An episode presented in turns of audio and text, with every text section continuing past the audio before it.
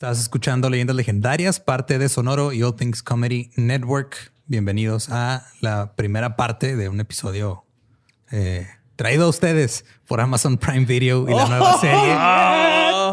Ah, Flash. El internado Las Cumbres.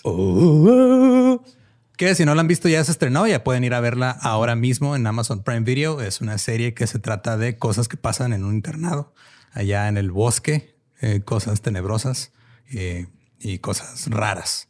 Es un bosque donde pasan cosas. Que no les puedo decir nada porque spoileamos. Sí, no quiero spoilear, pero, pero digo, yo ya, yo ya la empecé a ver y está, está buena, está chida.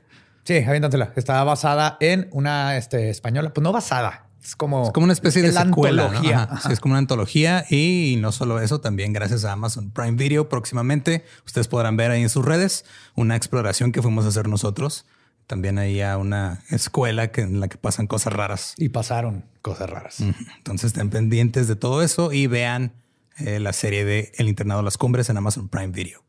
Ahora. Pero no es después de ver el episodio. Sí, sí, claro.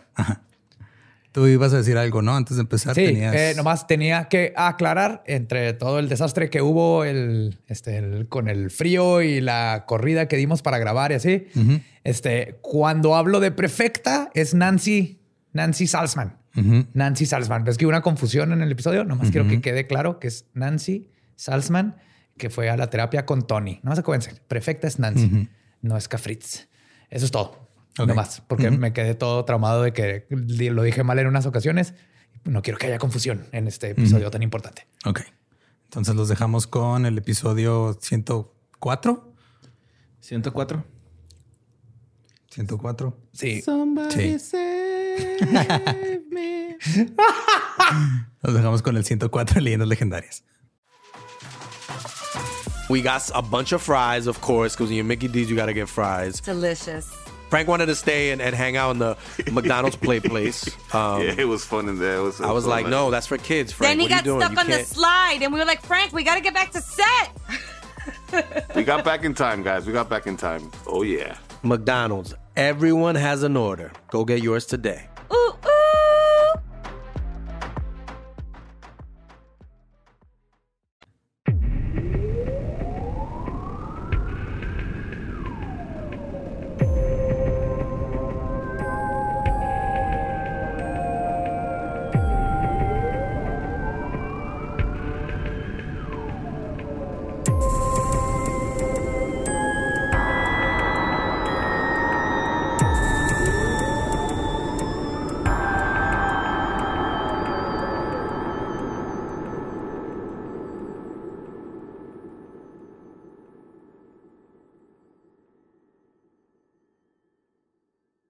Bienvenidos a Leyendas Legendarias, el podcast en donde cada semana yo, José Antonio Badía, le contaré a Eduardo Espinosa y a Mario Capistrán casos de crimen real, fenómenos paranormales o eventos históricos tan pecula- peculiares, notorios y fantásticos que se ganaron el título de Leyendas Legendarias. Here we go again. El invierno me tiene ah, Sí, cagándola de nuevo. claro, el invierno. Vamos a echar la culpa a el gran desabasto de gas. Todo el tiempo tiene 2020.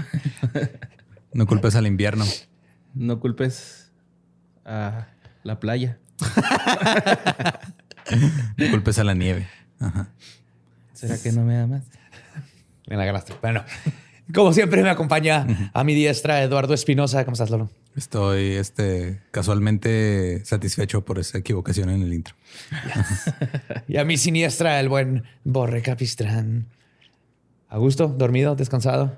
Todo bien, todo bien. ¿Todo bien? Sí, ¿Bañado? Bañadito. La bañada es la difícil ahorita. Sí. No, no, pero sí. Ya hay agua caliente, carnal. Ya. Creo que ninguno de los tres tenemos boiler en este momento. No. El mío eh, sirve, pero a los cinco minutos pff, se acaba. Ah, Entonces, el de Lolo y el mío sí se tronó tronaron. la- el de Badía se tronó, se tronó tu, por dentro el tuyo. El mío se Por tronó dentro. el tubo que lleva el agua al boiler. Que bueno, es de los menos males que puede haber pasado cuando te revientan en esas cosas. las tuberías. En plomería. Pues vamos a darle. güey. A través del tiempo han existido cultos que se aprovechan de las personas vulnerables, haciendo uso de un líder carismático y juegos psicológicos que tristemente funcionan una y otra vez. Estas técnicas han ido evolucionando y eventualmente dejaron atrás conceptos del fin del mundo, como los que usaban Jim Jones, Manson o Joseph Smith de los mormones, para transformarnos, eh, transformarlos en algo más lucrativo basado en las ideas de mejorarte a ti mismo. Verga, Herbalife. Uno de estos cultos salió a la luz recientemente e irónicamente, aunque gran parte de su auge lo tuvieron en México, no tiene el nivel de notoriedad que debería. Hoy les voy a contar sobre el líder del culto Keith Rainieri y su club de abuso sexual Nexium. Nexium. Nexium. Se escribe N-X-I-V-M. Voy a llegar a por qué se, por qué se llama así. ¿Qué Por significa? mamar. Pero se pronuncia Nexium. Ya existía, ¿no? Así como Café Tacuba. Sí. Pues Keith Rainieri nació el 26 de agosto de 1960 en Brooklyn, en la ciudad de Nueva York. Igual que David Koresh, L. Ron Hubbard y Charlie Manson, Rainieri era hijo único. Su padre, James Rainieri, trabajaba en publicidad y su madre, Vera Oshpiko, era maestra de baile. Sus padres se divorciaron cuando él tenía ocho años y se fue a vivir con su madre al afluente suburbio de Suffern, en el condado de Rockland County, ahí mismo en Nueva York. Y Rainieri resultó ser uno en 10 millones. A sus dos años ya hablaba en frases completas y podía deletrear la palabra homogenizada después de que la leyó en un bote de leche. Yo todavía no puedo deletrear homogenizada. De hecho, qué bueno que le dije completa bien. A los cuatro, comprendía los conceptos básicos y rudimentarios de la física cuántica, además de probar tener un conocimiento precoz sobre la computación. Cuando cumplió 12 años, aprovechó un fin de semana largo para enseñarse a él mismo álgebra avanzada, geometría, trigonometría y cálculo. Y por si eso fuera poco, ese mismo año se convirtió en el campeón de la costa este en judo. Ok. Es un niño ochentero, güey. Es un niño de una película ochentera. Precoz en la computadora se fue. "Ah, Ay, aprendí. Y en esos tiempos era apenas se había cargado la mitad de la cara y ya. ¡pum! Oh, ya la vi completa. A sus 16 años dejó la preparatoria para ingresar como estudiante de tiempo completo en el Instituto Politécnico Rensselaer. A sus 22 obtuvo su licenciatura en física, matemáticas y biología. Y a sus 27 años contestó correctamente 46 de las 48 preguntas de un pequeño examen aplicado por una organización que se dedica a buscar los coeficientes intelectuales más altos, conocido como MEGA. Todo pendejo. Sigo con dos. Esto lo puso en el rango de CI, de coeficiente intelectual, de entre 170 a 180, haciéndolo un genio de 1 en 10 millones. Para estos años, Rainieri solo necesitaba dormir 2 a 4 horas al día. Todo el tiempo que se mantenía despierto estaba estudiando, lo que eventualmente lo llevó a que a sus 28 años recibiera el premio Guinness del hombre con el CI más alto en el mundo, con 240 puntos. Para ponerlo en perspectiva, Einstein tenía 170, Stephen Hawking 190 y Gary Kasparov, eh, es el gran máster de ajedrez, 194. Pero esos tres sí cogían este güey hasta y Stephen Hawking con toda la silla de ruedas le fue infiel a su esposa, güey. O sea, Qué loco ese güey, ¿va? Ya. Pero, pero, ¿quiere más? Aparte, la exclusiva escuela de las artes performativas Juilliard lo estaba buscando a él. O sea, por lo general tú aplicas para Juilliard. Lo estaba buscando a él para ofrecerle un espacio, ya que era un prodigio en piano y otros seis instrumentos. Reconocido como uno de los tres principales solucionadores de problemas del mundo. Yes. ¿quién vergas mide eso, güey? No sé. ¿Quién? Ahorita vamos a ver, saber quién, güey. Aparte, sí, o sea, digo, y si lo está diciendo nomás para farolear y mamar, ¿por qué dirías que eres el tercero? Para disimularle y decir, no, no me quiero ver un mamón y decir que, decir que soy el máximo solucionador de problemas. Hay todos más cabrones que yo, güey. Está. Sí. el- un- hay un plomero en New Jersey que puta, este soluciona todo. Y un güey que juega el de las minas, esas de computadoras. Busca siempre. minas. De hecho, la carita feliz está basada en él. ah. ¿Cómo- pero ¿Quién? O sea, ¿quién y por qué? ¿Y cómo mides? ¿Y cómo dices que es un título mundial, güey? Obviamente mamando, güey. Ahorita lo vas a dar cuenta, güey. Con títulos en matemáticas, física, biología, psicología y filosofía, experiencia en computación y análisis de sistemas, el señor Rainieri se dedicó a diseñar y crear una pirámide. Verán, todo lo que les conté es lo que Rainieri decía de él mismo. Ajá. Lo cual es obviamente pura mamá. Yes. En realidad era un tipo insufrible, el arquetipo del uno más que tú. Su padre James cuenta que cuando él, él era niño, su madre y él le decían a Rainieri lo dotado y talentoso que era. Y cito, y como que un switch se activó en él y un día para otro se convirtió en Jesucristo. Sí, su hijo llegó un día insoportable, güey. El papá así de, oye, güey, estaba mamando, o sea, si eres, te amo, Eres, eres, un chido y todo, pero, pero no, mames, o sea, no- te pasas de No verga. soberbio. Sí, no mames, no puedes caminar en el agua y bájate de la bañera. Aparte, nomás es el tercer mejor resuelve problemas del mundo. En realidad, era un hombre cohibido, temeroso, con baja autoestima, que sobrecompensaba en todo. Se graduó de la universidad con tres minors, que en Estados Unidos agarras un major, que aquí en México sería tu licenciatura, ¿no? Ajá. En, este, no sé, licenciatura en diseño gráfico. Sí. Y luego puedes escoger tres minors. O bueno, un minor. Por lo general te piden un major y un minor. Ajá. Entonces tu minor es este, que será como una especialidad. Entonces es como graduarte en diseño gráfico con especialidad en fotografía fina. Ajá. Entonces Sí, él se me pasó graduó. cuando yo estuve en cuando el tiempo que estuve en YouTube, que obviamente no terminé la carrera y que estaba en, en Computer Science, como llevabas tantas matemáticas en computación, te daban en automático el minor en matemáticas. Ajá. Yo estaba, de hecho, en ciencias políticas Ajá. con de, de carrera con minor en este cine. Sí, porque querías hacer spots de campañas. No, porque quería cine, güey. Me, dijeron que en dos años cine ya iba a poder ser mi licenciatura. Pues, sí, o sea, si hubieras, te hubieras graduado y tú pudiste haber sido el güey que hizo la campaña de, este, de Susana Distancia con la actriz que sí se... No, no, era una diputada, ¿o ¿qué era? Que sí se vistió de Susana Distancia y la grabaron enfrente. No, hubiera puesto a Demian Bichir y luego actuando como Susana Distancia y con CGI le hubiéramos puesto este Un trajecito huichol y cantando naranja, naranja. Tan, nara, nara. Bueno, entonces se graduó con, con esos tres minors en biología, matemáticas y física con un promedio de 2.26. O sea, es un, como un un seis. 6. Ajá. Ajá. Lo más artístico que había hecho en toda su vida fue salir en una obra de teatro en la universidad de Sweeney Todd, el barbero asesino, donde irónica y ominosamente le tocó el papel del vendedor de aceite de víbora.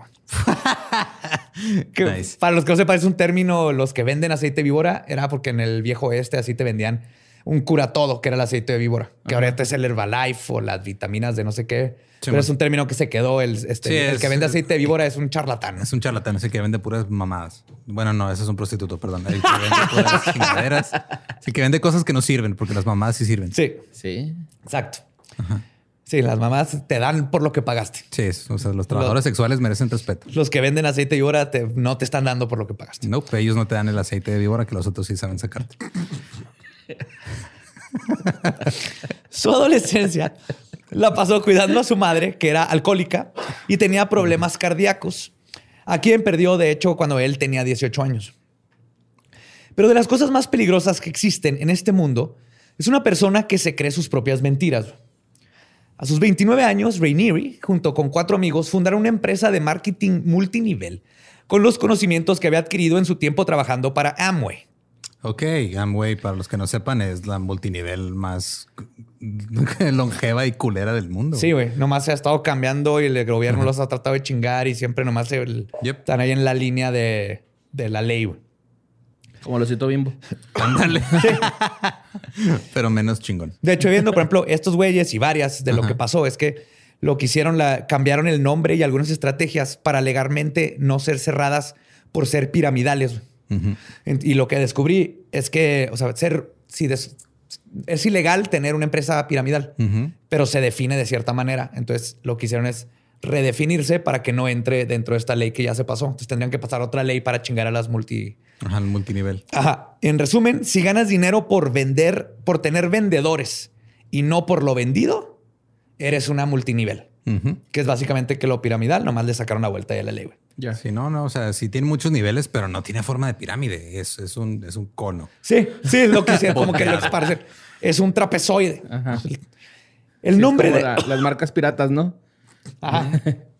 No es, no es Apple, espera. Sí, y más, básicamente es, o sea, tú, Borre, vas a ganar dinero no por vender un chorro de cerveza, sino por conseguir a gente que venda un chorro de cerveza. Ah, ok, ya. De ahí es donde viene el- todo este pedo del piramidal y los multinivel. El nombre de la empresa eh, de Rainieri era Consumers Byline Inc., conocida como CBI o CBI. Constaba básicamente de un Sam's Club o Costco por catálogo. Ok. Si suficientes personas compraban membresías y mercancía, entonces CBI podía venderles dicha mercancía a precios de mayoreo. Según Rainieri, eventualmente, con suficientes miembros, la compañía se pagaría por sí sola y él podría retirarse joven mientras el dinero seguía entrando y entrando. En una ocasión, mientras vendía esta idea a un posible miembro, después de contarle sobre su CI, este, y ser un multi-instrumentalista y sus viajes a la luna y todas sus mamadas. Pero si era multiinstrumentista. No, lo único que, que sí está, no lo encontré oficialmente, pero supongo que en el, sí está en el récord Guinness, pero no fue con 240. O sea, él le subió a 240. Ok. Estaba como en 180 o algo así. Eh, no se sabe si sí es cierto o no, y si- o si hizo trampa o no, Sí, pero toma nota eso es entonces lo el único que podríamos comprobarle. Pero vamos a ver que eso no sirve de absolutamente nada. Nomás sabía Stairway to Heaven en el piano, ¿no? Wonderwall. Wonderwall. Today's gonna be the day that I'm gonna throw it back to you. Pero me da risa que digas eso porque este es el tipo que hace ese- esas cosas en, la, en las fiestas. Ujú. el, el que saca la guitarra. El que saca la guitarra y se cree así todo mamón y juzga a todo el mundo. No, hola, soy Kate. Rainieri, soy más listo que tú. Ah, sí, no, es insoportable este imbécil. Este, el punto es que esta chava con la que estaba hablando, bueno, pro- este posible prospecto de cliente, le preguntó, después de oír todo, que por qué no estaba curando el cáncer o cambiando el mundo. Eh, en buen plan, o sea, le dijo, no manches, o sea, tienes todo esto, ¿por qué no estás? A lo que Rainieri le contestó y citó, "Mm, sí estoy cambiando el mundo, lo estoy haciendo un mejor lugar. ¿Quieres venir conmigo?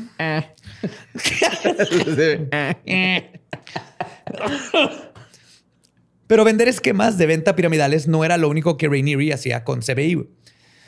En 1990 le ofreció a una de sus vendedoras de más alto nivel que si quería que, y cito, el hombre más inteligente del mundo, le diera clases privadas a su hija de 12 años. Ok, eso ya empezó mal. Ya. sí. La madre aceptó, obviamente creyendo que eso ayudaría a su hija. Lo que sucedió es que Rainieri la grumeó, que pues, no, no hay un término en español, pero es, la fue como Manipulando emocionalmente Manipulando, para creer que estaba bien este, que le enseñara el pito a ese güey a una niña de 12 años. Gracias, Eduardo. Elocuente como siempre. Pero eso es exactamente. Grumear. Sí, es Necesitamos normal, todos los señores enseñan el pito cuando tienes todos esos... esos- esos- A todos les pasa, a todos les pasa. Es que a mí me tocó contigo y tienes que aceptarlo. Este, Estás muy madura para tu edad. Sí, güey, sí. Pero eso es grumear. ajá. Lo que hacía Sí, este, todo el clan Trevi y Andrade, ¿no? No googleé Drake y Millie Bobby Brown. Ah, no. Entonces, este, la grumió y comenzó a abusar de ella sexualmente en por lo menos 60 ocasiones. En 1993, la niña puso una denuncia, pero firmó una declaración diciendo que no pondría cargos.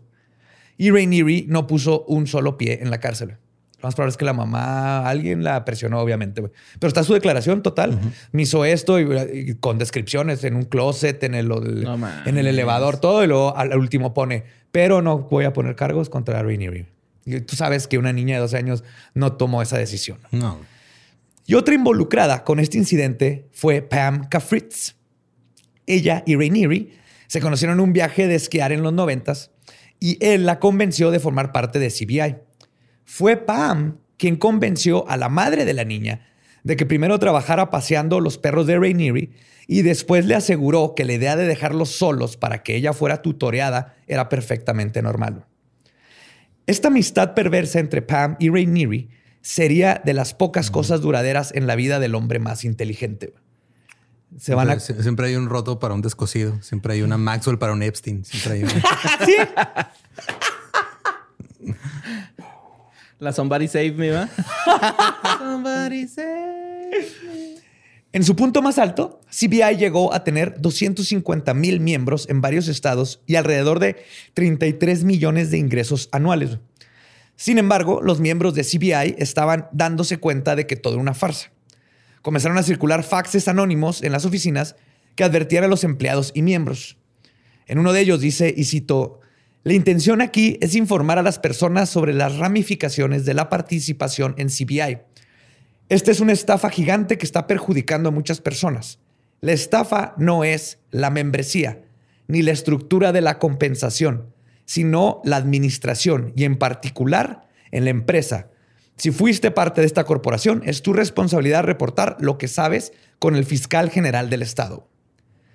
Y esas las mandó alguien así y empezaron a salir por todos los faxes y pues la gente empezó a, a darse cuenta. Los miembros hicieron caso y CBI terminó siendo investigado por varios fiscales generales estatales como un posible esquema piramidal. Fue encontrado culpable en 1996. Rainieri firmó una orden de consentimiento en Nueva York, aceptó pagar una multa de 40 mil dólares y aceptó la prohibición permanente de participar en cualquier, y cito, esquema de distribución en cadena. Ok. Ah, y para esto a él no le pudieron hacer nada porque nunca, jamás, nunca tuvo nada a su nombre. Entonces, él- él había dinero y parte de la empresa eran de Pamka Fritz. Otra madre era de otro de los de la empresa. Él nunca, Nunca firmaba nada. nunca firmaba absolutamente nada. Es como el borre que no tiene cuentas. Sí, yo no tengo cuentas. Si cae el SAT, le va a caer. En 1997, Consumers Byline cerró oficialmente, pero Rainieri ya tenía otro plan. Si no podía trabajar con esquemas de distribución de mercancía, entonces transformaría con quienes trabaja en su mercancía. La pérdida de su empresa se convertiría en su historia de origen de villano. Y todo villano necesita un nombre y un secuaz. Todo comenzó en noviembre de 1997 con una constipación. Ok. Sí, todo se fue a la mierda por la falta de mierda. No, no. Más bien no se puede ir a la mierda. Ajá. No, no, todo se va a ir a la mierda porque alguien no podía cagar. güey. Ah, ok. La entonces novia de Rainieri, Tony Natalie, quien... Así se llama. Son unos delfines, güey, las toninas, güey. Se llama Tony O sea, es Natalie. doña delfina, pero en inglés, güey. Ah. Bueno, Tony Natalie, quien entre otras cosas cuenta cómo Rainieri le exigía sexo todos los días y cuando ella no quería, él abusaba sexualmente de ella mientras su hijo de otro matrimonio dormía en el cuarto de al lado. Daba consultas de nutrición y a una de esas personas que le hizo un régimen alimenticio porque no podía cagar fue a Nancy Salzman. Ok. Descrita como, y cito, si una corporación tomara la forma de una mujer, sería ella. Estoy imaginando puras imágenes así de stock. Sí, sí, pero una tipa así, siempre súper bien vestida, estricta, inteligente, tiburón, hardcore. Esta es Nancy. La de Jurassic Park en historias de un matrimonio, ¿no? Así. ok, ándale como Ajá. ahora. Ajá. Pues Nancy y este Tony platicaron y Tony mencionó a Keith, sin meterse en detalles, como que era un inútil que no sabía ni lavar ropa o platos.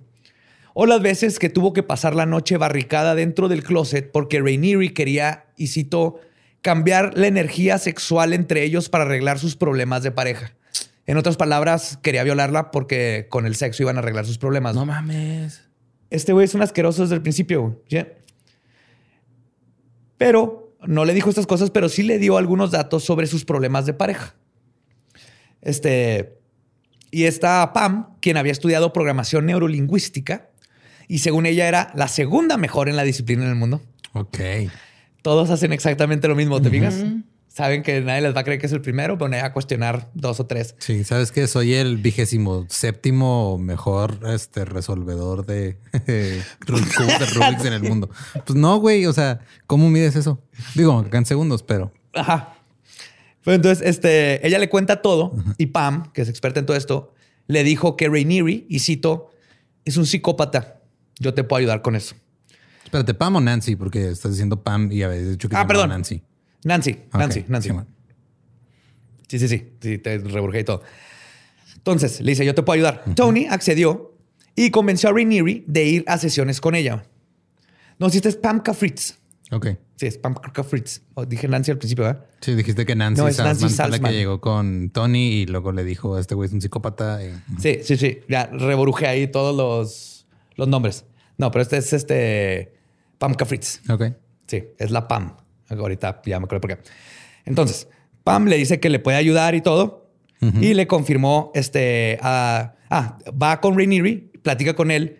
Y en el primer encuentro, Pam le confirma a Tony lo que había dicho. O sea, ya conoció a los dos. Le dijo y citó: Kid es un narcisista pomposo, sádico y cruel, inútil en la casa, propenso a la megalomanía. No está dispuesto a comprometerse, no está dispuesto a asumir la responsabilidad de sus acciones, no está dispuesto a admitir que está equivocado. Cuando le rechazan sus insinuaciones sexuales, él abusa sexualmente de su pareja y luego declara que la falta de voluntad de Tony es frigidez de su parte. Entonces este güey, o sea, o, o si iba, o hacía su culto, o si iba a ser presidente de los Estados Unidos, ¿no? Sí, bo. Sí, nomás no tenía la personalidad, pero sí. Pues antes de que Tony pudiera replicar el meme de DiCaprio diciendo, sí, este es, este Rainieri, sí, es Rainieri. Pam le dijo que el problema era ella, que había sido abusada de niña y que por eso tenía problemas para entregarse completamente.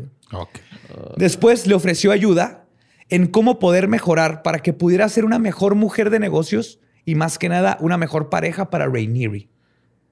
O sea, an- antes de ser una gran mujer de negocios, tienes que ser una buena mujer. Para Rainieri, ajá. No Después de decirle, sí, este güey es un culero y abusa sexualmente de ti y todo eso, pero la que está mal eres tú.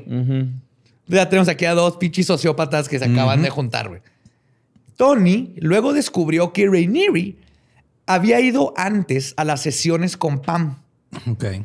Y a pesar de que era, y cito, la segunda mejor en programación neuro- neurolingüística, no era tan buena como para ver a través del subterfugio de un megalómano, mentiroso, psicópata, abusador sexual y farsante.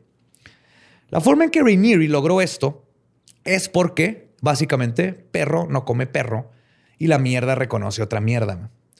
Pam no tenía estudios en psicología, era enfermera, y su único trabajo como tal había sido como ayudante de su ex esposo, que era médico. Solo había tomado unos cursos en terapia e hipnosis bajo el sistema de Eric Erickson, que aprendió en cursos que no tienen validez científica.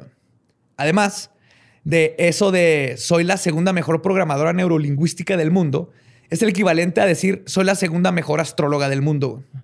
Debes Ya. decir de- del Reiki, ¿no? Sí. ya que el PNL es una pseudociencia que tampoco es aceptada como una técnica válida y no se ha comprobado científicamente que sirva en lo absoluto. Ya que las revisiones afirman que la PNL se basa en metáforas obsoletas de cómo funciona el cerebro que son inconsistentes con la teoría neurológica actual y contienen numerosos errores fácticos. O sea, tenemos a dos bullshitters.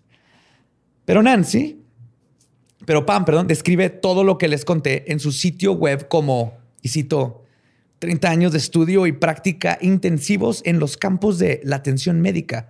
No está mintiendo. Nomás no dice que era la asistente Neuro- de su ex esposo. Ajá. Sí, ingeniero en refrigeración y empuje, güey. Si eres paletero, pendejo. O sea, Sí, bo. Sí. Y, y la otra es este, tiene 30 años en atención médica, el potencial humano y el empoderamiento humano. Y tengo una increíble riqueza de conocimientos, sabiduría y experiencia. Y tengo un diccionario de sinónimos. ¿eh? Lo estoy estrenando ahorita en este momento. Era campaña de publicidad. ¿no? Pues fue amor a primer charlatanería güey, para Rainieri y Pam. Y el nacimiento de los supervillanos Vanguardia y Prefecta. Oh, yes. Ahorita vamos a llegar a Vanguard y Prefect. Ok. Para febrero de 1998, los dos ya estaban trabajando juntos. Comenzaron a planear un nuevo negocio. Para este tiempo, Rainieri ya había superado el mundano y pedestre mundo de ahorrarle dinero a la gente y había decidido que su intelecto debería tener un mayor impacto en el mundo. Así que decidió que el coaching y el mundo de mejorar la vida de las personas y empoderarlas era el mejor lugar donde sus atributos podrían verdaderamente relucir. El nombre de su secta de coaching se llamaría Executive Success Programs, programas para el éxito ejecutivo o ESP. Ok. Ahora, en inglés, ESP también es este, extra- Percepción extrasensorial. Ajá, extrasensual phenomena. Y entonces él era como una combinación de, porque también tiene la parte metafísica, güey. Ay, güey. O sea, soy el, el, el que resuelve problemas número tres del mundo, güey. Y Executive Success Programs es para ti, güey.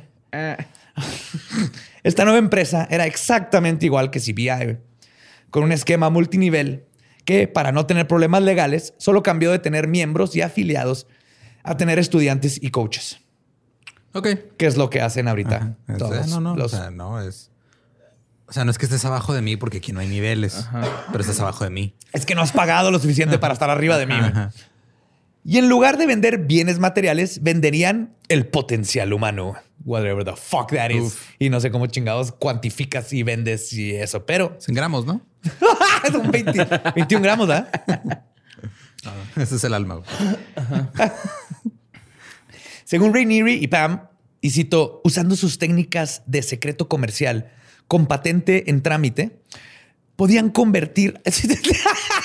¿Cómo tramitas una patente de, de, de cómo hablarle a las personas para que. no lo haces, güey. Nunca, nunca, humano? nunca funcionó, güey. Nunca pasó la No. patente, güey.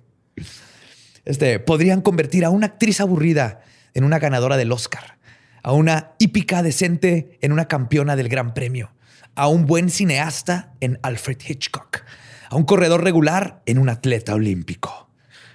Un jugador europeo en un jugador en la MLS. Juntos podemos imaginar cosas chingonas. Sí. Ay. Güey. Pues el modelo de ESP, de ESP, en resumen, era cienciología, pero sin los tétanos.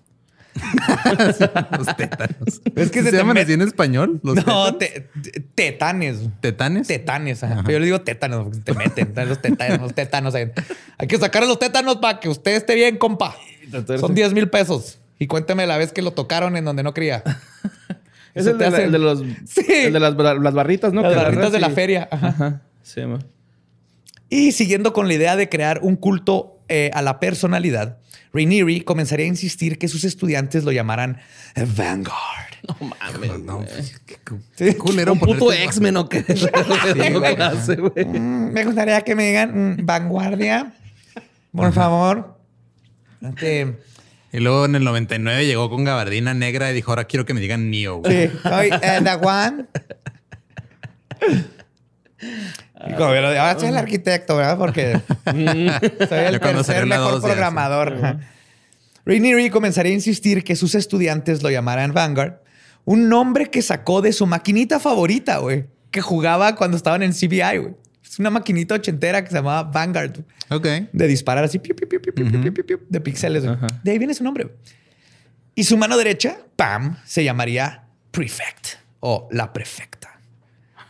Y ella se encargaría de ser la Goebbels al Hitler de Rainieri. Como toda secta de coaching, después de estipular quiénes son las cabezas o líderes, viene el formar la jerarquía que sirve no solo para controlar a los integrantes, sino para crear dentro del culto de coaching una necesidad de pertenecer a cierto rango.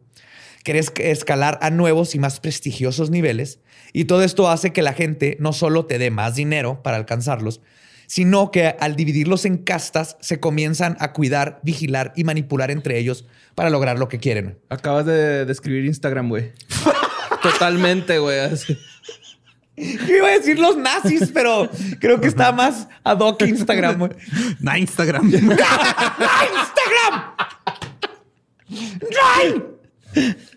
Sí, me acuerdo que ya, ah, ya quiero hacer swipe up. No, era así como que mi así verdadero motivo. Voy a comprar followers. Bueno, por Instagram lo logras con. Bueno, los puedes comprar, ¿verdad? Pero en teoría, si los logras solito, te lo dan. Aquí, en, en todos estos de coaching, así tienes que pagar para estar más arriba, Sí, mo.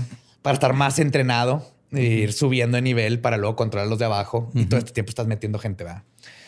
Todo el coaching y derivados utilizan las técnicas de los cultos como Jonestown, la familia Manson, la cienciología y el templo solar o los nazis. Exactamente las mismas técnicas. Se han usado año tras año tras año. ESP comenzó con lo básico en lo que se refiere a la división de castas. Algo tan sencillo como un saludo de manos detonaba tu lugar dentro del culto. En donde pones la mano izquierda detonaba tu rango. Por ejemplo, los individuos de un rango más alto ponen su mano sobre la que están saludando, la mano izquierda, por arriba del que es menor que tú. Los individuos de un rango este, más, ah, sí, perdón, de rangos iguales se saludan así verticalmente.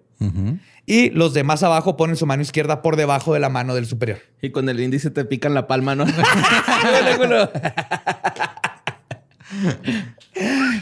Arre o qué. Pero desde ahí son pequeños detalles que, que parece que no tienen importancia, pero ya desde ahí vas psicológicamente diciendo Sí, tú eres menor. tú poniendo eres en tu me-". lugar. Sí, y, a- y al mismo tiempo los que están abajo quieren ser los que están arriba. Fíjate quieren que yo sí sabía de saludo. ese saludo de, de- Porque también creo que tiene que ver con la persona lo que piensa de ti, ¿no? Los saludos, algo así había visto. Entonces, cuando una persona te saluda de esa forma, es por como diciendo, yo soy más que tú. Y en alguna ocasión alguien me saludó así, güey, y yo le puse la pinche mano vertical acá, porque acá tenía poquito haber visto eso, ¿no? Y rompiste el Illuminati. Güey, no, la, la puse así y el güey, real, güey, estaba luchando por volverme a poner la pinche mano, pero pues era un pendejín y no me pudo mover, güey, ¿no? O sea, yo lo forcé a estar así vertical y luego ya lo solté así como que... ¿Y qué ha pues, pasado con él? ¿No lo, has- no lo has buscado? No, güey, pues eso fue en Tal San vez ahí cambió su vida. Pues chance a lo mejor se dio cuenta que era una basura. En este caso, por ejemplo, el proctor está por debajo de la prefecta, quien está por debajo de Vanguard. Nadie está arriba de Vanguard. Ok.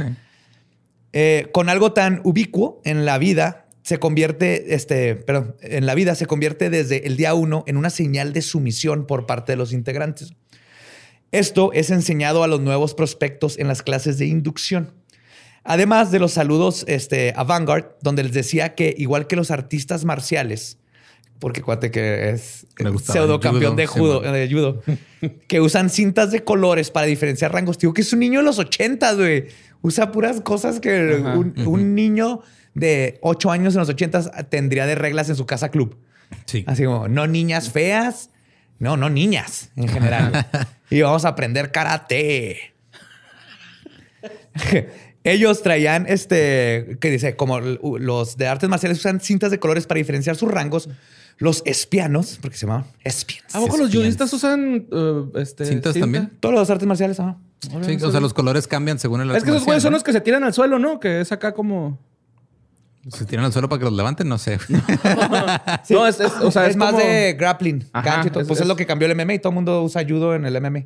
Ajá. Son todas las llaves y todo eso. del-. Preguntas a la persona menos indicada, güey, neta. O sea, yo no sé ni madre de cosas que tengan que ver con peleas, contacto físico, Yo sé porque deportes. tuve como tres años en Muay Thai, kickboxing.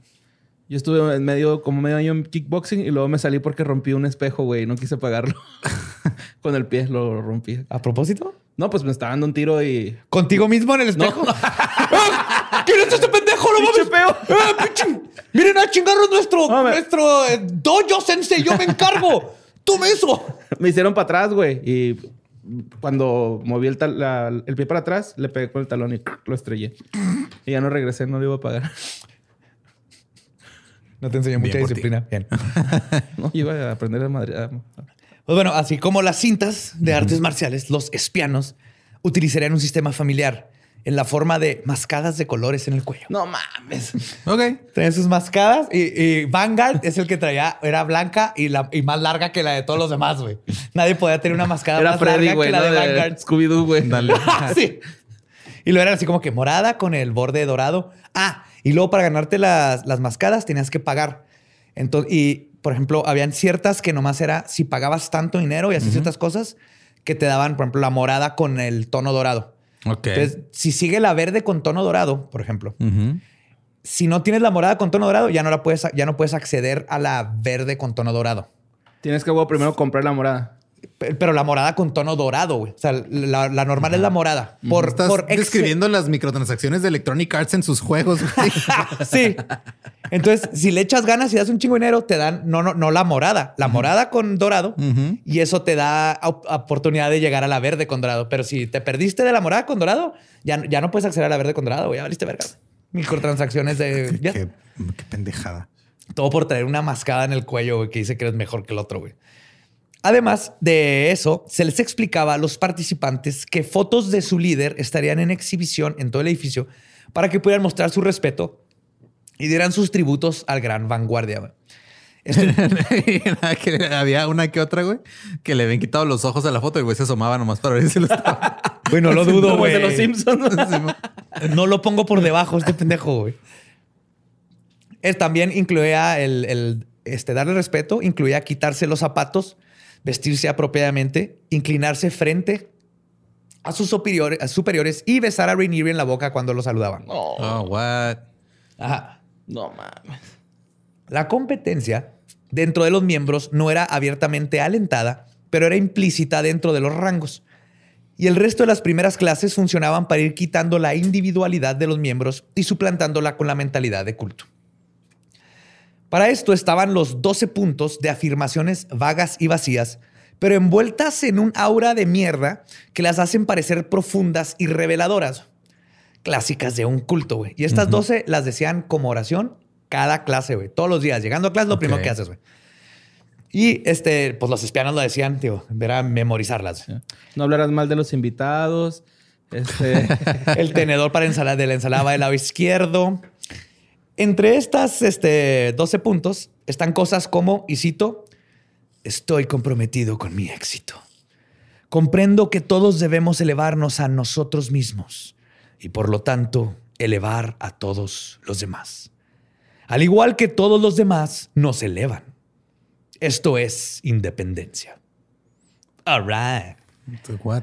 O, y ¿Que no, cito, es- que no eso es codependencia? O, y cito, las personas controlan el dinero, las riquezas y los recursos del mundo. Es esencial para la supervivencia de la humanidad que estas cosas estén en control de las personas exitosas y éticas. Otra es, un mundo de personas exitosas sería sin duda un mundo mejor. El éxito, la ética y la integridad van de la mano. Prometo compartir e inscribir personas en ESP y su misión por mi propio beneficio y para hacer al mundo mejor, un mejor lugar para vivir. Y para mí la más irónica de estas 12 son, y cito, no hay víctimas finales, por lo tanto, no elegiré ser una víctima. Ah, claro, porque no eliges ser una víctima. Ajá, Chingada sí. madre. Claro, y, y- y- y cuando... el que no quiere ser víctima. Los que no saben- las víctimas son víctimas porque quieren. Dicho madre, güey. Ya chole, ¿no? Con, con eso. Ajá. Sí, ya chole, güey, ¿no? Ya chole, ya chole. No, no, los que no saben nada de Nexium, esta frase van a saber por qué digo que es la más irónica. güey. Pero como ven, son estas frases totalmente así. Son esas frases que comparte Age. alguien en Facebook con fondo de montañitas. Es frase de, de. Bárbara Mori, ¿no? ¿Cómo se llama? No, Bárbara Regil. Bárbara, Bárbara Mori. Oye, mi. Bárbara Mori la respetas, cabrón. Sí, mi Bárbara Mori. Perdón. Bárbara, es, es la frase que pone Bárbara Regil cuando está enseñando el trasero en la playa por alguna razón. pone frases de estas abajo. sonrisa. Si tú sonríes, todos sonríen. Y si todos sonríen, tú sonríes. Y así. Es de Bárbara Regil, nomás pon tu foto, no tienes que, que poner ahí un testamento. a veces Nada más foto. enséñanos que sabes hacer muchas más lagartijas que nosotros tres juntos y ya con eso, güey. No sí, tienes- a veces ni- yo pongo una foto y yo con un atún y no tiene que tener contexto. Nomás me encontré una lata de atún abajo del asiento de mi carro, pues ya, ¿verdad? Sucede. Sí, verdad. Pero bueno, Ese es el tono de una persona fastidiada de otra, güey. así. sí. Ah, según Rainieri, todo esto le se inspiró con el trabajo de la filósofa y escritora rusa Ayn Rand. Ok. Sí. Verga, güey. Sí, y van a ver todavía cómo se pone más eh, irónico todo lo que dice Rainieri, especialmente empezando con esto, pero se inspiró con, con Rand, la serie de televisión Star Trek, el movimiento New Age y el libro El Principito, que siempre fue algo muy especial para él porque él sentía que el Principito era un outcast, güey, un incomprendido en el mundo, igual que él. Toda esta ética, entre comillas, de Como la que lo entendió mal, ¿no? sí, güey, no. Pues sí. Creo que este güey entendía todo mal. Bueno, toda esta ética de la que habla, Rainieri, este, en realidad es una forma de justificar el ser egoísta. Dividió a todas las personas en dos grupos, los productores y los parásitos. Acuérdense que en todos los cultos necesitas un enemigo Ajá. Y aquí el común. Aquí el enemigo era el parásito. Sí, pero en lugar de ser alguien que existe, es algo, una forma en la que naces. Igual que el, este, los cientólogos y, y todos los cultos tienen el, el- el malo. Aquí son los parásitos. Entonces, productores y parásitos. La idea es que todos nacemos parásitos. Necesitamos de alguien para sobrevivir. Sí, tu mamá. Obviamente. Sí, ajá. Pero solo los pocos, los éticos, los inteligentes pueden convertirse en productores. Y claro que la gente que pagó por estar en estos cursos inmediatamente se identifica como un productor o un productor en potencia. Que solo tiene, Productores en potencia hay un chingo ahorita en, en redes sociales. que solo tienen que superar sus tendencias naturales de parásito que la sociedad les impuso para alcanzar su, pot- su potencial. ok. Todo Es esto que te, lo te hemos adoctrinan, güey. Te adoctrinan desde- hasta la música te dice que eres un, para, un parásito. Un para, un para, un para. Sí, güey. Tan, bonito, tan bueno que es el calostro, ¿no, güey? La leche materna, güey. Ahorita me he dado cuenta. Sí, güey, hashtag calostro es más todos. Es un parasitote, tu Sí, chavo. mo. Este güey como Rómulo y Remo, ¿no? güey? Así chupando teta de... De la perra. loba. Ajá, de perra. Era loba. Pues el, el lobo es un can. Luperca. Luperca. Sí. Ajá. Ajá. Bueno, estas personas que limitan tu potencial eran llamadas los supresivos y están en todos lados, menos en ESP, obviamente. Claro, ahí ahí no nomás llega la gente, este, o, o si, si eras supresivo y te das cuenta que puedes cambiarlo y te lo quitan. Es como le dices a, tu- a alguien, vamos a meternos a esa madre, güey. ¿O, o qué los orilla, güey? ¿O qué pedo? Hay muchas cosas, te lo vamos a hacer poco a poco, pero sí entiendo, es, es gente vulnerable, güey. Y, y Nexium se, se identifica, a diferencia de otros cultos, que era mucha gente muy inteligente y de dinero y todo. Pero si tú lo ves, lo que pasa, eh, la- porque el ser vul- vulnerable Es tiene- gente poco viene de muchos lados. por ese pedo, ¿no? No es que, por ejemplo, gente ¿no? que tiene un buen negocio y es exitoso y todo eso, eso no quiere decir que esté feliz y completo y se sienta como este Realizado. Realizado. Entonces llega alguien como acá, un amigo de él, también que lo considera este, igual de exitoso y todo. Y le dice, güey, fui a un curso güey, donde nos enseñan cómo ser más de lo que ya somos, güey. Ahí nos- somos unos chingones, güey. Somos productores, pero podemos ser más porque hay cosas que nos limitan, cabrón. Y entonces ahí van y luego les empiezan a vender estas ideas y van poco a poco cayendo. No es tan difícil de saber. Es como qué. una versión del amigo que está huevado que te metas a ayahuasca, pero en culero. güey. Ajá. Ajá. De confis, ¿no? Así. de- Ándale. Ándale, ¿cuánta gente no cayó a confis? Bueno, pero era para ligar y tener sexo. Según ellos, güey. Porque al último se andan ahí llorando en los pinches retiros. ¿Para qué se hacen, güey? Yo nunca Sí, fui a esas madres. yo tampoco, güey. No estoy confirmado, Eh. pero tuve una ruca que iba a esas madres y me invitaba. y Pues ni puedo decirle que no. Pues no. Pues de nuevo, Ahí otra. está, güey.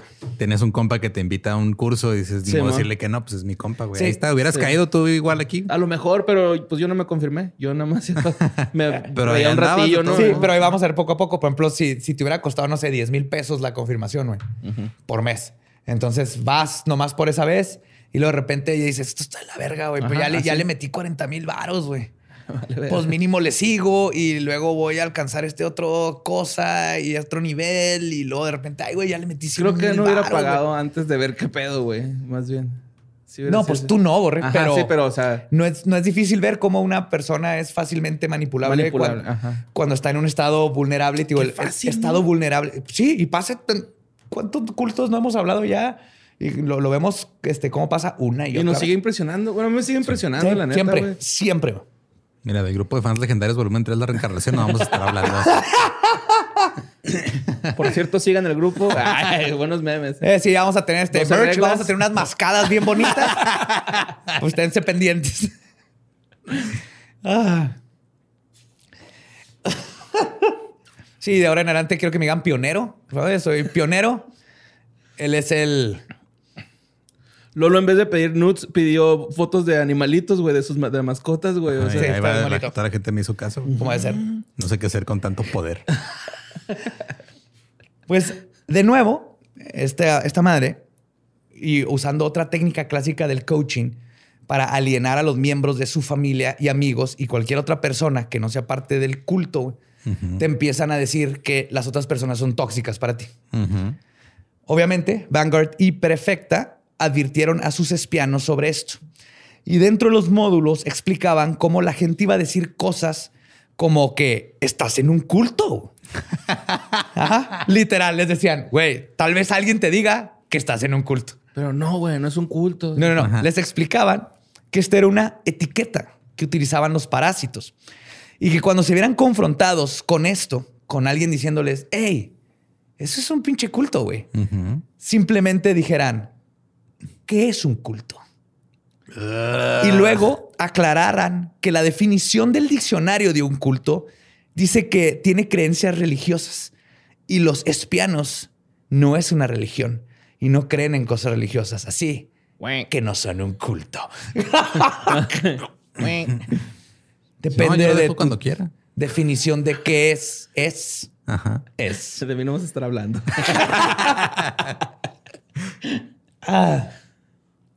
Pues mientras Vanguard armaba su culto de personalidad en su pantalonera, este Pam, la perfecta, estaba usando su autoproclamada habilidad en programación neurolingüística para aplicar otra técnica del libro de texto de los cultos, en la forma de un seminario llamado este, Irresistible Communications, comunicaciones irresistibles. Esta técnica es lo que los rusos llaman compromat, Ah, sí, claro. los cienciólogos auditorías y los católicos el confesarte. Y la gente normal, capricho.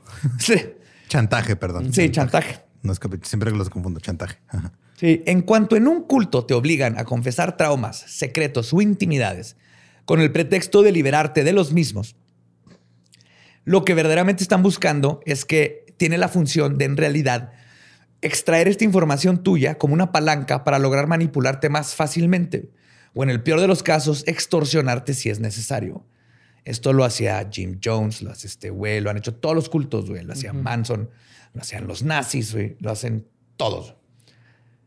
Con todo preparado, las sesiones piloto de ESP comenzaron en octubre y noviembre de 1998. Algunos módulos eran presentados por Van- Vanguard y otros por Prefecta. Y de los primeros participantes en el culto estaban Don Morrison, Christine Keefe, Pam Fritz y... No, Pam Fritz, este, ¿Van Nancy, Morrison? perdón. Ajá, ¿eh? Van Don Mor- Morrison. Ah. No, no, no, no. Oh, Don. Don. Into the mystic. y Lauren Salzman. Dentro de to- estos módulos, Rainieri hablaba de la ética, los parásitos y productores y de la confusa noción llamada, y cito, que es el abuso sexual y que no es abuso sexual. Wow. Ok. Esto era parte de un curso por el que pagaste, güey. ¿Ok? O sea, tú vas a un curso donde te van a hacer una mejor persona y, y a dejar de ser un parásito y ser la mejor persona que puedes ser. Y uno de los módulos es, vamos a hablar de qué es abuso sexual y qué no es abuso sexual. donde en una de estas conferencias postuló la siguiente paradoja. Y cito, si una madre en una tribu africana le hace sexo oral a su bebé, se convierte... Espérate, qué verga. ¡Qué güey. verga, güey! Sí. ¿Por qué chingados ese es el punto de partida de, un- de una analogía? Bienvenidos a su clase de qué es acoso sexual y qué no. Este, si una madre africana le chupa el pito a su bebé. ¿es Güey, ¿por qué chingando en A ese 30 momento? kilómetros por hora y en, en Asia una madre le chupa el pito a su bebé a 20 kilómetros por hora.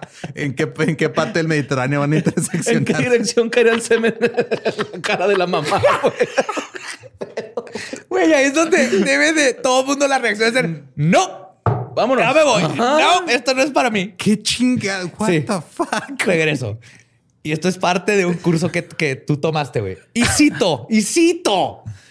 Si una madre en una tribu africana le hace sexo oral a su bebé, se convierte en una mala madre porque está abusando sexualmente de él, o es una buena mamá porque ha apaciguado a su bebé. No. Están tus dos respuestas. no, regrésenme idiota. mi dinero, llamado a la verga, por favor. Sí, uno sí, está abuso sexual. No, no es buena madre. Bye. Me puede dar un separador de libros, digo, ya pagué mínimo para llevarme Aparte, o sea, una analogía de esta forma, o sea, presentada de esta forma, no. Si este güey es el tercer mejor solucionador de problemas en el mundo, sabría cuál es la respuesta, güey. Debe haber sabido perfectamente que... No está bien. No está bien. No, güey, qué Por eso era el te- nomás los primeros dos se la sacaron bien esa respuesta, güey. Es- Es uno de esos acertijos de la vida, güey, que nadie ha resuelto, güey. Nomás los primeros dos.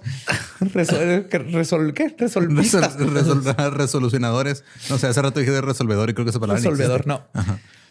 Pues y Rainier no estaba so- este, solo en estos conceptos.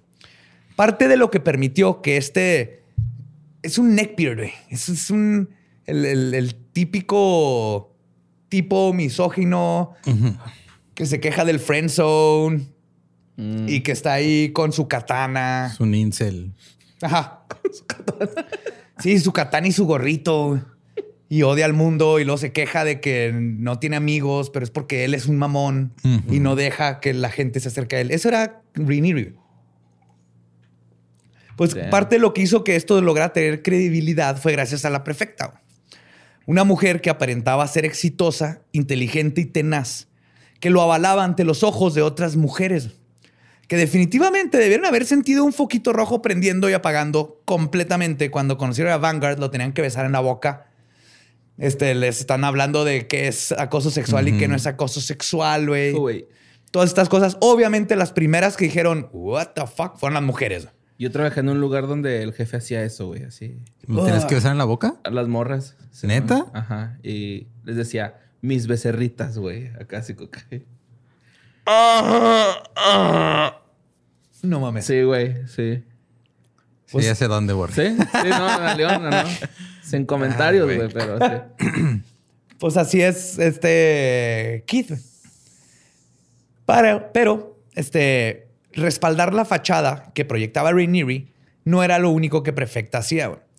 Su función más ruin y depravada era la de ser el groomer de las mujeres del grupo para que eventualmente aceptaran las ideas que Vanguard terminaría proponiendo. Y la razón por la que este culto eventualmente logró la infamia. Entonces, desde que se juntaron, pues ves que ya luego, luego le consiguió eh, acceso a una niña de 12 años sin parpadear. Y estos dos son los que poco a poco, y es lo gacho. O sea, ella era el aspecto, la mujer que les decía a las otras mujeres, no pasa nada. Es normal, yo estoy aquí, veme, no, no, no, va a pasar nada. Y las, las iba dejando que entraran cada vez más y más y más profundo en esto hasta que no tienen escapatoria. Hay, hay una película de tipo skinheads, güey. No, no cómo se llama, pero es el, el mismo pedo, güey. Así, el, el, el, el vato es el papá y así le dicen todos los skinheads. Y la mamá los hace sentir seguros, pero a la vez los hace hacer cosas bien culeras, ¿no? Este, y la, la película está basada en hechos reales. El güey se quita los tatuajes. Porque ¿Historia quiere- americana X? No, no, no, no. No, es, es nueva, güey. Y, y creo que es eh, producida por Amazon o Netflix, algo así. O sea, es, es nueva relativamente la película. Ajá. Está buena. Es- está basada en hechos reales, güey. Bien cabrón. Pero era la esposa la que daba el Ajá. aspecto. Voy a buscar el, el nombre y se los, voy a, ajá, se los voy a recomendar porque así, güey. La, la esposa los hace sentir como si ya fuera una mamá, ¿no? Así de, ah, no, no te preocupes, no le hagas caso a tu papá, porque así la decían, güey. Luego ya al último, pues resulta que la mamá también es bien culera, ¿no? O sea, los, los obligaba a hacer cosas sin que ellos lo pensaran dos veces. O Y te bien que ni ella le hizo sexo oral a su bebé, güey. Sí, güey, estoy seguro que no, güey. ¿Qué pedo con...? Aparte, porque una mujer en África, güey. Sí, güey, como- Eso está súper racista. Estoy seguro Sí, que o sea, no es que lo, hace para deshumanizar el pedo, para decir, o sea, no es en nuestro contexto. No te estoy diciendo si una mujer blanca en los suburbios No, de claro, Chicago. lo es. No, es una mujer africana que tiene costumbres que tú no Sí, conoces. eh, para que no se- eh, si un tlacuache masturba a su tlacuachito ahí, ahí en la alacena de tu casa, porque se, se metieron ahí hace tres días porque dejaste el cereal abierto y se metieron. Y ahí está jalándole el pitito al tlacuachito. Y entonces, La cuca. ¿quién está mal? ¿El tlacuachito o tú que dejaste el cereal abierto en tu alacena? el pendejo que puso esa pregunta en la mesa, güey. Ese es el que está mal. Está súper malo. Muy bueno, pero, pero, siguiendo la línea de Rainieri, güey, Prefecta hablaba en sus módulos. Güey, acuérdate que es psicóloga súper mamona, Ajá. este, programadora neu- neurolingüística. Este, de qué es y qué no es el abuso sexual. Comenzaba exponiendo que en algunos países la edad del consentimiento es de 17, terrible. mientras que en otros es de 12. Así que, ¿por qué es abuso sexual en unos lugares y en otros no? ¿Ah? ¿Cuál es la edad del consentimiento? Aludiendo justamente a que esta edad del consentimiento es subjetiva, pero no se detiene ahí con su retórica retorcida. Y cito. Oh, fuck. Acuérdense que estoy citando. Oh my God, me da tanta cosa leer esto. Es común que cuando tienes terapias con niños que fueron lo que le llaman abusados sexualmente, que muchos niños pequeños están perfectamente contentos con lo que pasó hasta que se dan cuenta más tarde en la vida que lo que les pasó fue malo. Pues sí, así funcionan las cosas, chingada madre. Güey, ahí te va. Los miembros, o sea, todo esto va, les enseñaban, en otras palabras, que los menores de edad no saben lo que, le- que están haciendo algo malo. Por lo tanto, no están haciendo nada malo. Y cito, no es hasta que la sociedad les dice que lo que pasó es incorrecto que se convierten en víctimas. güey. ¿Qué? What? Ok, no. Eh, Ahí falta un dato animalito, ¿verdad? Sí, güey. sí, bien cabrón. los animalitos se creerán víctimas. Las langostas se, se comunican con pipí. Por lo tanto, en la sociedad, es la sociedad los que están abusando de ellos, no el abusador. Eso es lo que proponen. El problema no es el abusador, es que la sociedad los hace sentir mal por algo que ellos no se sentían mal. güey. Siento que están como tratando de ¿Justificar? justificar su impulso. Ajá, ¡Claro, Sí, güey! Ding, ding, ding. Bueno, los canguros, este, para matar este, a sus presas, las ahogan en ríos porque ellos están arriba y Pues Y te aseguro que ni los canguros le hacen sexo a sus bebés. nada más los tlacuaches. Se los meten en su bolsita, pero no. Ser par...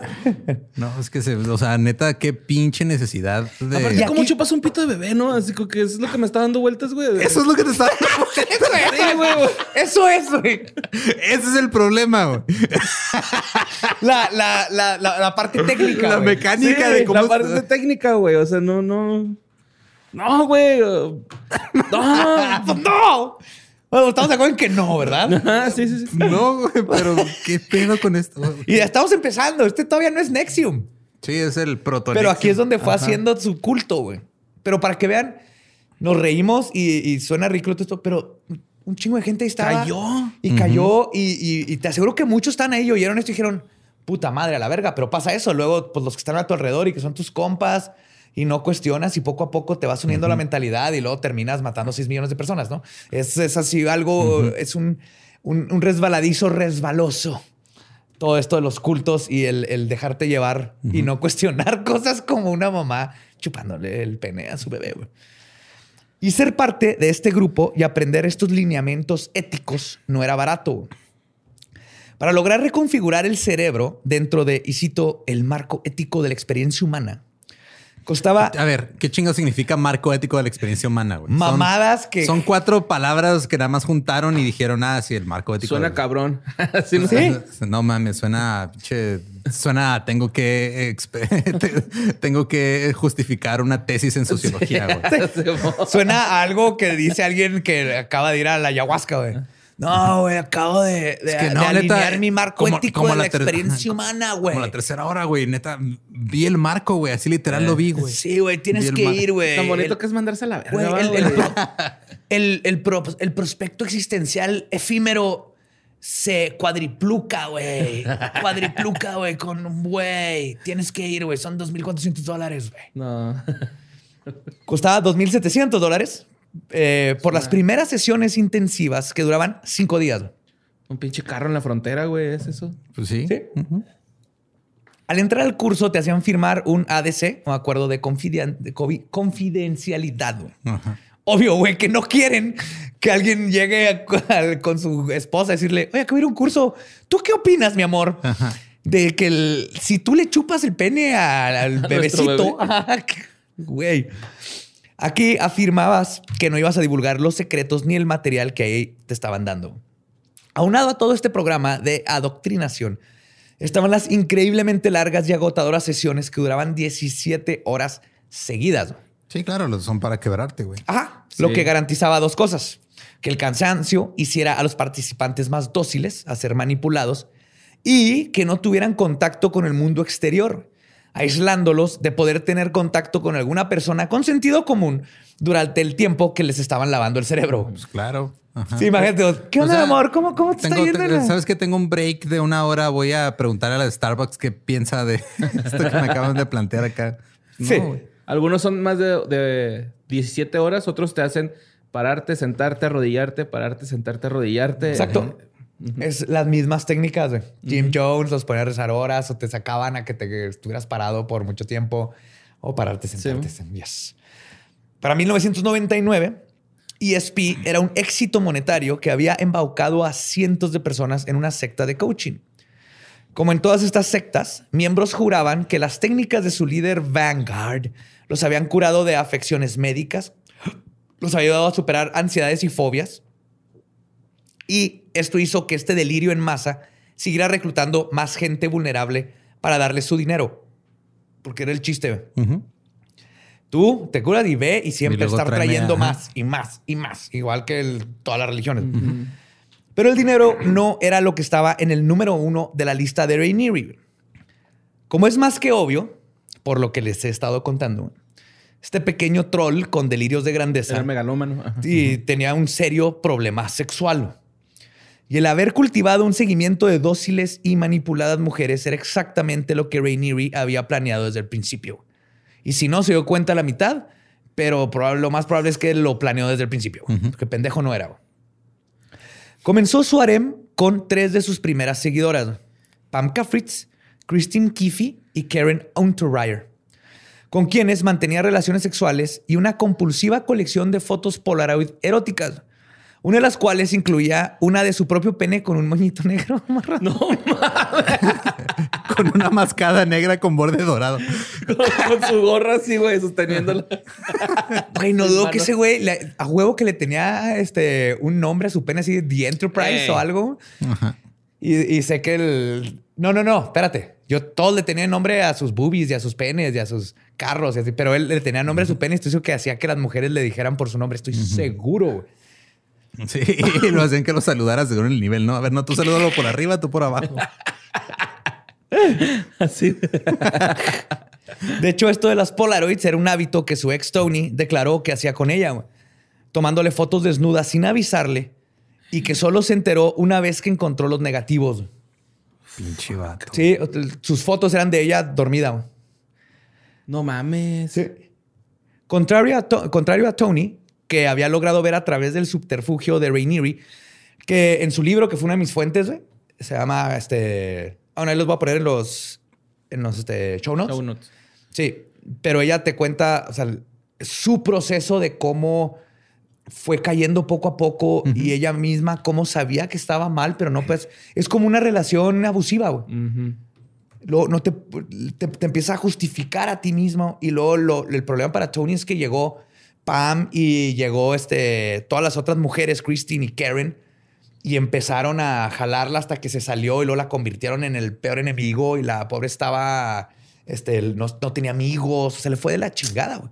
Está muy interesante ese libro. Si quieren conocer todavía más adentro cómo estuvo todo el proceso desde la primera, básicamente, miembro. Este, está muy cabrón. Toda la, parte psicológica de una persona que pasa por un culto, güey, cómo se escapaba. Oye, si mi pregunta spoilería no la contestes, pero ¿este güey sigue vivo? ¿Sí? Sí, sí, sigue vivo, sí, sigue vivo. Sí, estamos en el 99, todavía vamos a llegar al 2000 y hace como 5 o 6 años. Ok. Sí, no spoileas nada. man.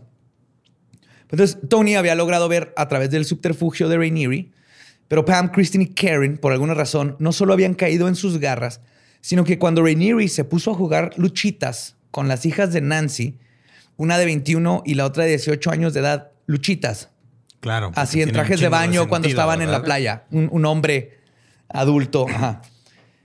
Tony le dijo a Nancy, güey, what the fuck, ¿no? O sea, ¿estás- ¿no se te hace raro? Y Nancy lo justificó diciendo que es que Renieri es un genio incomprendido, güey. No está haciendo nada malo. Pásame el aceite para aventarles. Sí, güey. Foto de aceite de bebé. ¿Qué pedo, güey? así de incomprensible Güey. está esto de que cómo qué tan profundo puedes caer, caer con estas madres. Porque aparte el tipo ni siquiera no era un Jim Jones, güey. O sea, Jim Jones era un tipo súper carismático que de hecho empezó ayudando gente y luego se hizo un monstruo. Sí, no, acá más bien fue este a base Es un de. nerdo así de, cal- de Dungeons and Dragons. Yo amo Dungeons and Dragons, lo estoy tocando. Pero que poco a poco fue como escalando y consiguió a la gente que le ayudó a, a- a hacer este imperio. Era una de técnica para perversión. ligar, ¿no? Muy, Sí, sí. muy elaborada, güey. Muy elaborada. güey. Sí, güey, puedes contratar a una trabajadora sexual güey, no pasa güey, nada. Exacto, güey. No, ahorita con el trío que se aventó dije, no mames, güey, pues tan pelada que ir a comprar ahí unas escorts y ya. No, o sea, la selección lo ha hecho, güey. La Y selección ese nacional. trío lo hizo cuando eran, eh, cuando estaba con Tony, o sea, era su novia, que ella se iba a ir y le dije, la convencieron de que el problema era ella, a pesar de que Rainieri abusaba sexualmente de ella, y luego se entera que aparte le está poniendo el cuerno haciendo tríos con las otras mujeres de Nexium. Bueno, de ahorita era Ajá. este. Y si a lo mejor la pregunta de espianos. Ajá, la, la- Espianos. la pregunta de si darle sexo oral a un bebé estaba mal o no tenía que ver con el tamaño de su miembro, güey. Para que no se sorprendieran cuando se lo sacara y vieran un pivotito ahí. Es lo que te dijeran, estoy "Ve, si- diciendo. ¿Cómo le haces?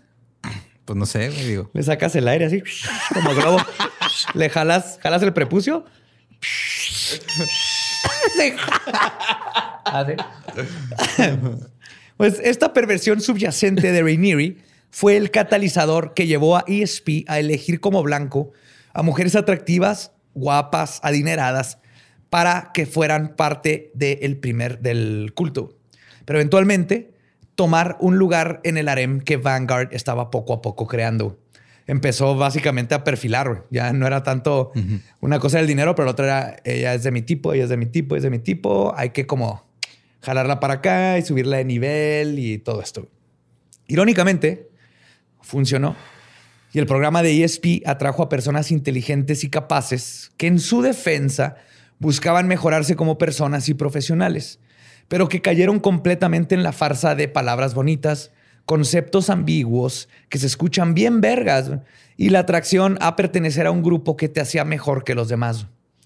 Entre los miembros más conocidos estaban las hermanas Sarah y Clara Bron, este, Bronfman, que son las herederas de la fortuna del whisky canadiense Seagram. Ok. Ajá. Este, que quienes terminaron invirtiendo más de 100 millones de dólares del dinero de su familia en el culto. El director del documental. A ver, espérate. ¿Cómo que invirtieron? Esa madre no es una inversión. Esa madre es una, es una mala decisión financiera. güey. Sí, bueno, en- el- el- ellas creían que están invirtiendo. estamos invirtiendo 100 millones de dólares en nada. No, es que sí estaba ganando dinero esta madre porque le te cobraban dos mil. No, yo sé, pero, sí. o sea, no mames. Sí, sea, no, es güey, inversión. tiene- ten- ¿Qué tu- pe- tuvo déjame- más sentido lo que pasó con GameStop hace unas semanas que invertir. Déjame lo, lo, lo refiero. Este, la Sarah y Clara Brofman, herederas, quienes terminaron perdiendo más de 100 millones de dinero de su familia en Eso un culto. tiene más sentido. Ajá. Ajá. Sí. El director del documental What to Bleep Do You Know? ¿Se acuerdan de ese documental? Ah, Simón. Ajá. Que era súper New Age y bla, bla, bla.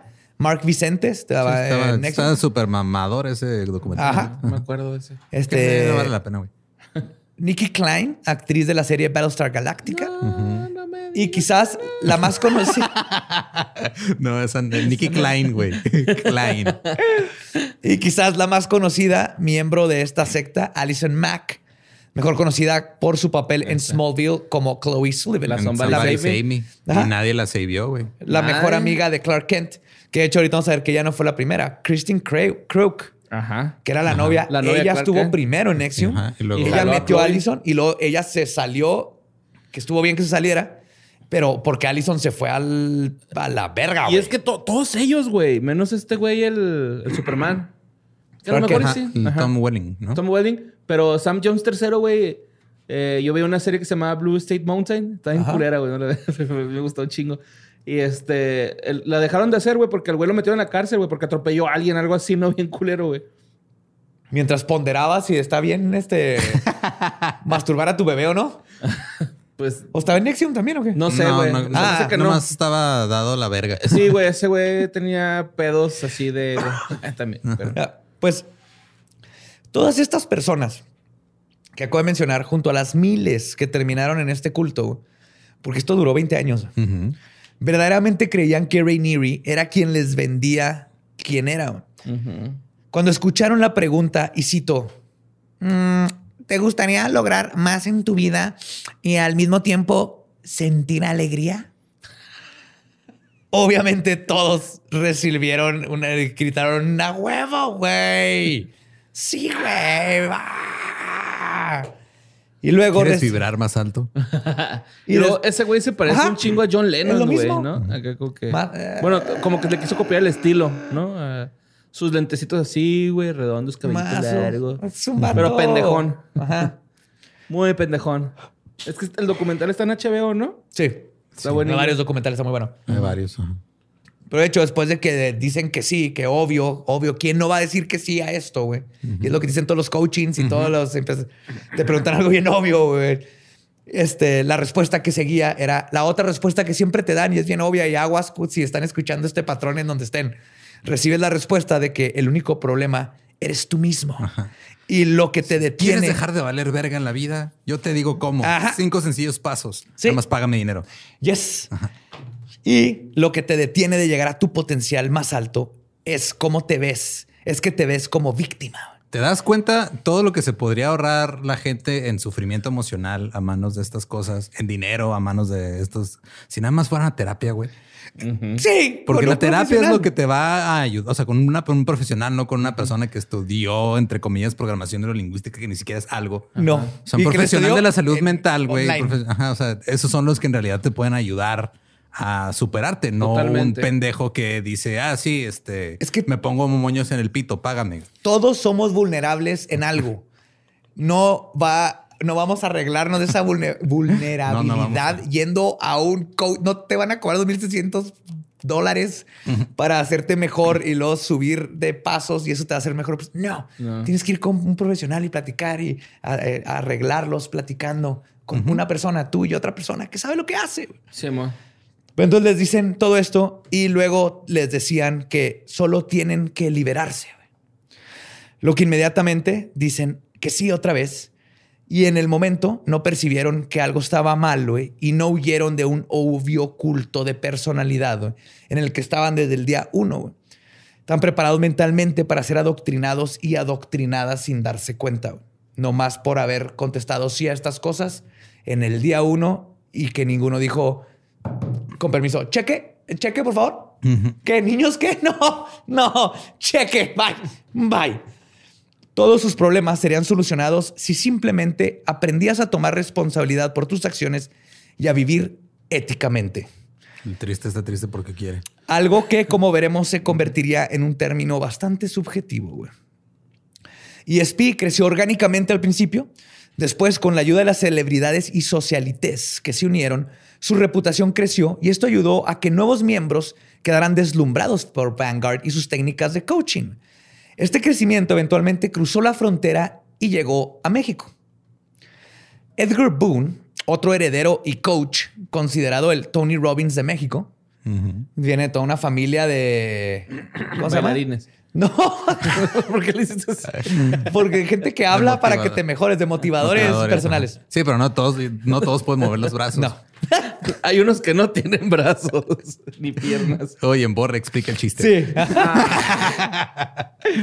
pues este Boone conoció sobre ESP mientras tomaba un curso de coaching en Detroit, güey. Verga. O sea, es coaching, está, está tomando más cursos. Básicamente está viendo cómo chingar más dinero y hacerse más convincente. Se roba No, las frases, tú, ¿no? o sea, Le doy crédito por, por mínimo educarse en cómo charlatanear Deja- mejor. No, pero qué, qué valiente, güey, venir a México y aceptar. Ah, sí, fui No, a que él me es dieran. mexicano. No, no, o sea, pero que digo, qué valiente regresar a México y decirle a sus compas, güey, fui a que me dieran coaching por Detroit, güey. O sea,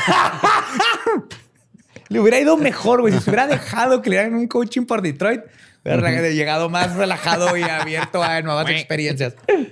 Pues Boone no tardó nada en ver el potencial de ESP. Además de que se enamoró de Michelle Salzman, la hermana de Lauren. El ideal que vendía Vanguard con el poder de venta de Boone resonó increíblemente bien entre los miembros de la alta sociedad del municipio de San Pedro Garza García en la ciudad de Monterrey cuyo, para los que no conocen, este es un municipio cuyo Producto Interno Bruto es casi tres veces la media de todo México. y es donde le gritan a los osos para que se vayan. Ajá. Pues obviamente ahí, puta madre, güey, llegaron ahí con la gente de la lana y aquí se fundó el primer centro ESP en México en la calle Vía Sabotino. Eh, Sabotina. Sabotino. Sabotina. Vía Sabotino. Sabotina. Vía Sabotino. Como decía en Monterrey. y africanos. Eso atrajo a la crema innata de las familias prominentes de México. Ya tenías gente rica, estaba ahí en San Pedro. Y estas familias prominentes de México inclu- perdón, incluyeron a Ana Cristina Fox, la hija del expresidente Vicente Fox. ¡No! Y ¡Marta!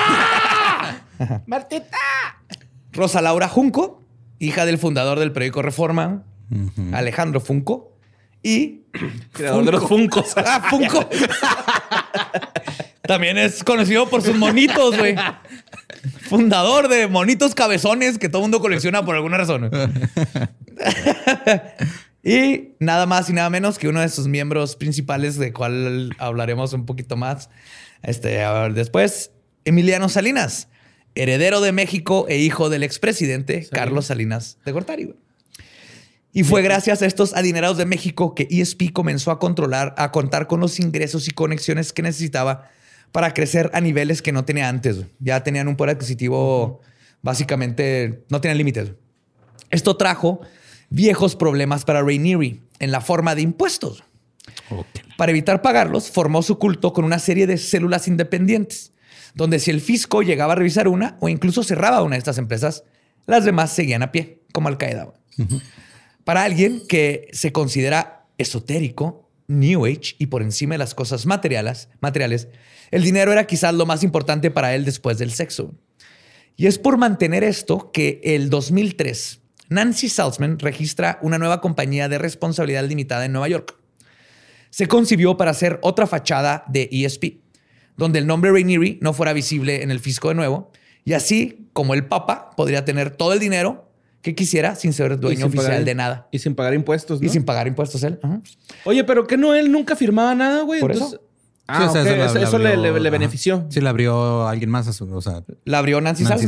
Ah, ya, ya, ya, ya. Sí, sí, sí. Ah, o sea, él sigue siendo el, el mero mero, güey, como el. Papa. Él es el mero mero. Pero si cae pedo, mi nombre no está en nada, güey. Yo tengo todo este dinero, pero mi nombre no está en nada, legalmente. Ok, ok, ya. ¿Ok? El nombre de esta compañía pasaría a la infamia.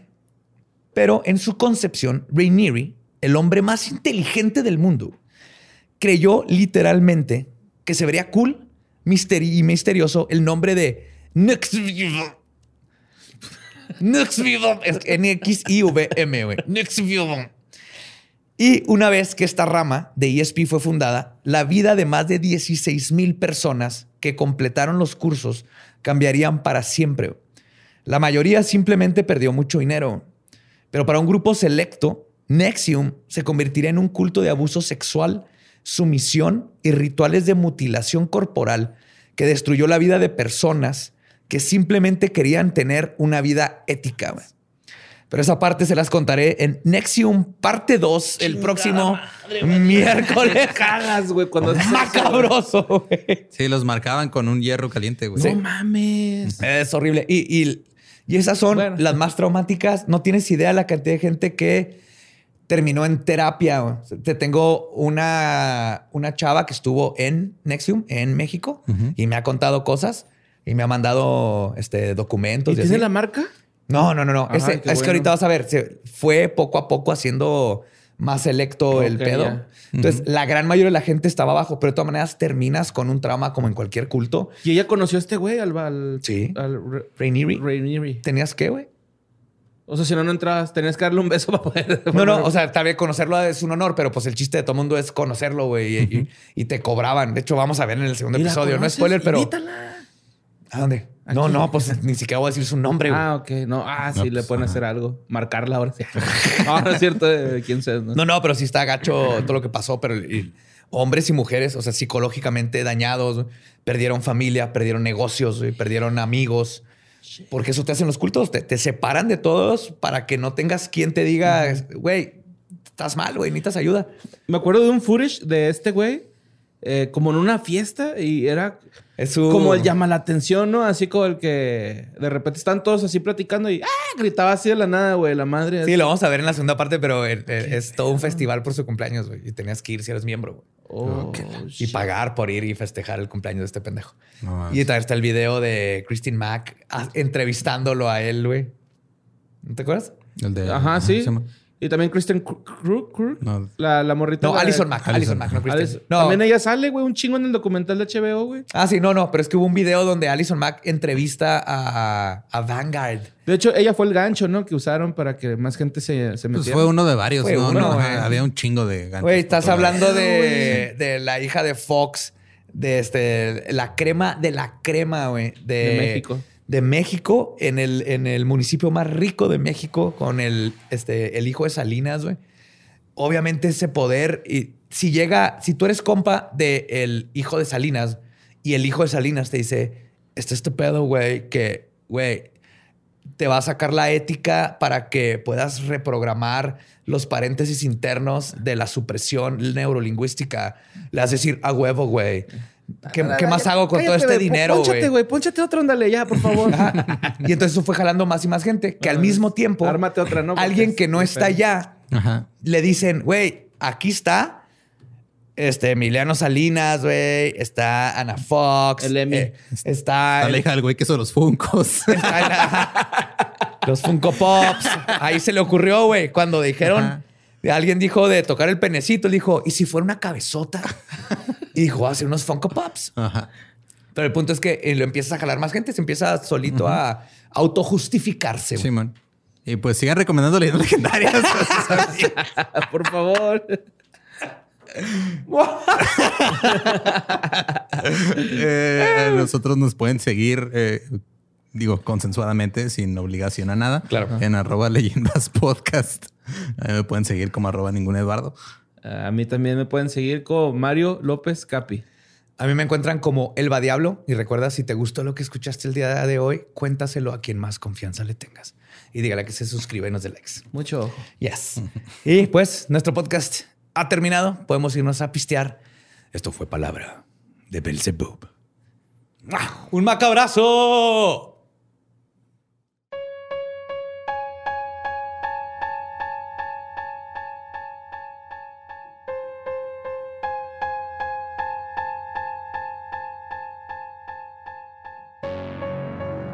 Y eso fue Nexium, parte 1.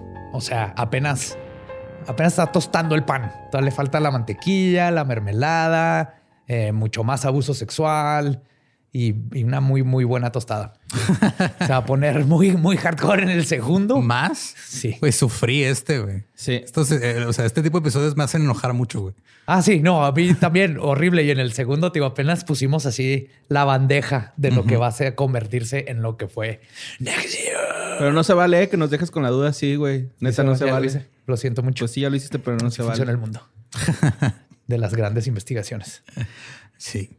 Pero para compensar este trauma, nada más les queremos adelantar que próximamente va a haber algo nuevo, Algo nuevo. en este canal, Sí. en este feed de audio. Oh, yes. Próximamente.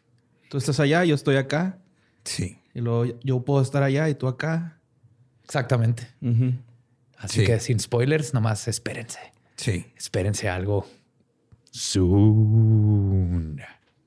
Eh, y hablando curiosamente de abuso sexual, güey, la nota de, de las que quiero güey.